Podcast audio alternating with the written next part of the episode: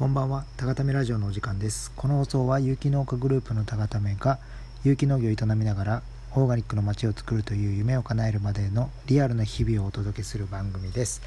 今日はえっ、ー、とですね、まあ、今年今年というか最近僕がすごい感じたことをお話しさせていただこうと思います。えー、というのもですね、ナスナスがですね未だに収穫、まあ、少しだいぶ減ってきたんですけど少しずつですが今今何月だ？10月か。10月収穫できてるんですね。僕はあの収納して5年目なんですけどまあ修行時代入れたら6年目ぐらいになるのか、まあ、農業に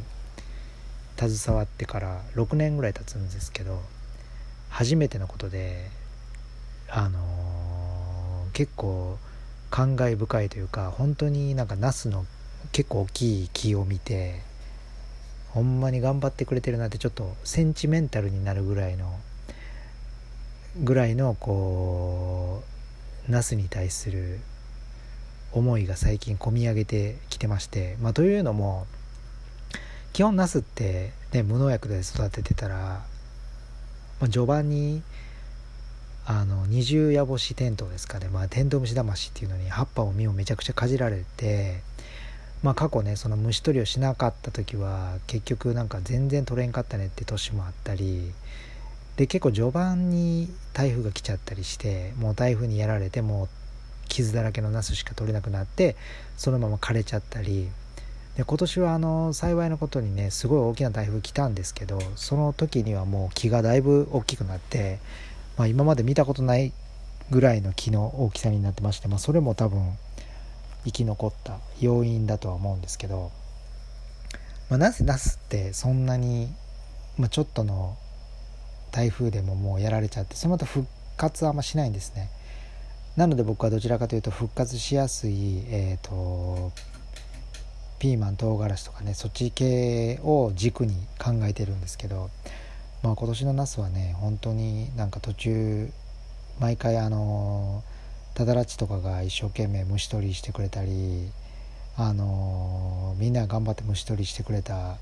おかげで虫の被害は最小限に抑えられてで途中で虫いなくなったんですよね。なんかそれもあ虫あのテントウムシ魂いなくなるんやと思って。でそっからまあ木もね時々追肥しながら木が順調大きくなってきてであのもう結構終盤僕の中では、まあ、ナスの終盤ピークを過ぎた終盤だったんで台風が来るってなった時に切り戻すことはせずにもうそのまま行こうと思ったんですけどナスってあの実際ちょっとピーク終わったら切り戻したりしてそしたら秋にまた新しいね実ができてっていうパターンもあるんですけどなのでもうちょっと序盤の気がまあ大人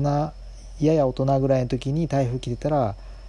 切り戻してたかもしれないんですけど今年は台風来なかった、まあ、雨も少なかったんですけどね。なので切り戻さずに行って本当に今まで僕が農業やってきて見たことないぐらいの立派なもう木ですよねほとんど。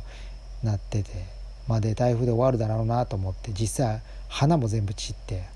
葉っぱもボロボロでってなってああやっぱナス死んだなと思ってたら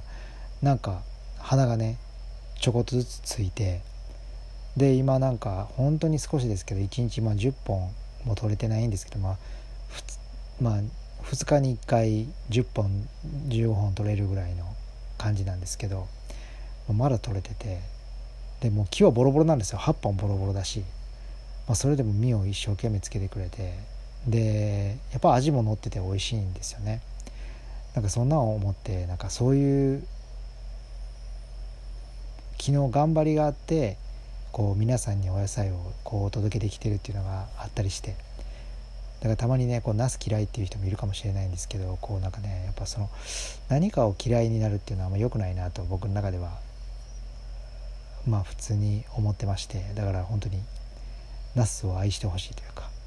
台風にもめげずに、まあ、でも他の野菜も結構復活してきてて。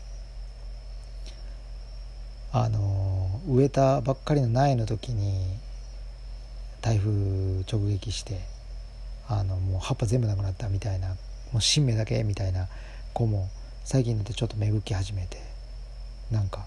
本当に生命の強さを最近感じてますね。はい。なのでもうちょっとあの夏野菜続きますけど。まあね実際秋冬野菜も植えてるんですけど、まあ、結構ね今の時期まだ虫が多くてもうバリバリ虫に食べられて結構ねダメになっちゃってるんですけどまあそれにもめげずねどんどんどんどん植えて植えて、まあ、そのうち虫はいらっしゃらなくなるんでそのバチッとあったタイミングのものに関しては多分綺麗に成長してくれると思うんで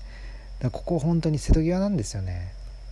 この瀬戸際を攻めるのと攻めないとでちょっと変わってくるんでまあ安全牌安全牌行き過ぎてたらやっぱりねちょっと野菜の種類が不足してしまうので、まあ、そこは攻めつつもまあね天候は読めないんで天候も虫の勢いもね全く読めないんでまあ一応ねなんとなくイメージ、まあ、大根とかのイメージで言うともうちょっとね10月中過ぎぐらいに植えるのが本ちゃんの種を残しつつあとはねこうもうちょっと早い適期のものもあるんでそれはちょっと植えてみて、まあ、でもほとんど食べられちゃったなみたいになるんですけど、まあ、その辺りのねある意味失敗して当然できたらラッキーぐらいの、えー、種まきとかもねやっぱしていかないとあのー生産性は上がっていかないところが農業はあったりするんでまあそんな感じですね。はい、まあ、とりあえず今年はねナスがすごい頑張ってくれてちょっと僕は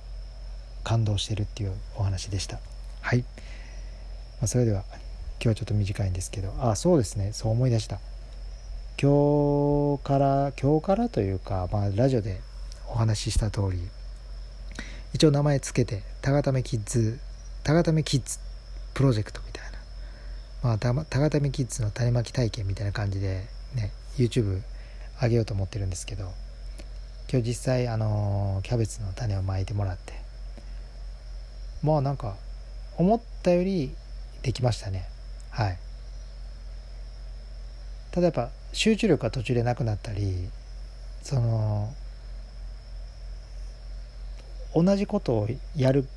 ことが途中で飽きちゃったりするっていうパターンもあったりなかったりしたんでまあね、まあ、とりあえず初めてだったんで、まあ、この実際ねまあものの15分20分ぐらいで種まき自体は終わったんですけど明日からちょっとね水やりも一緒にやって芽がで芽が出てなんかそういうのもねちょっと楽しんでいきたいなと思いつつね。まあ、今回はあの高田メンバーのお子さんだけですけど、まあ、それ以外のねお子さんももし教えれたらなとは思うんですけど、まあ、その辺りはちょっとまだちょっと時間が取れなさそうなんでまあ基本はまあ思いつきでいつも接してるね子供たちに何かねいい経験をさせてあげたいなというか新しい経験をしてもらいたいなっていうので始めたことなんでこれがまあどう広がっていくかっていうのはあんまりまだね見えてはないんですけどまあやっぱりね日本を担っていくのはね若い子供たちなんで、まあ、その子たちがちょっとでもねいろんな経験をして日本をね良くしていくような大人になってほしいんではいまあそんな感じで始めたプロジェクトなんで今後ねまあどんな感じかっていうのをね随時報告していこうと思いますんでそっちの方の方もお楽しみにしててください。そんなこんなで今日は終わろうと思います。おやすみなさい。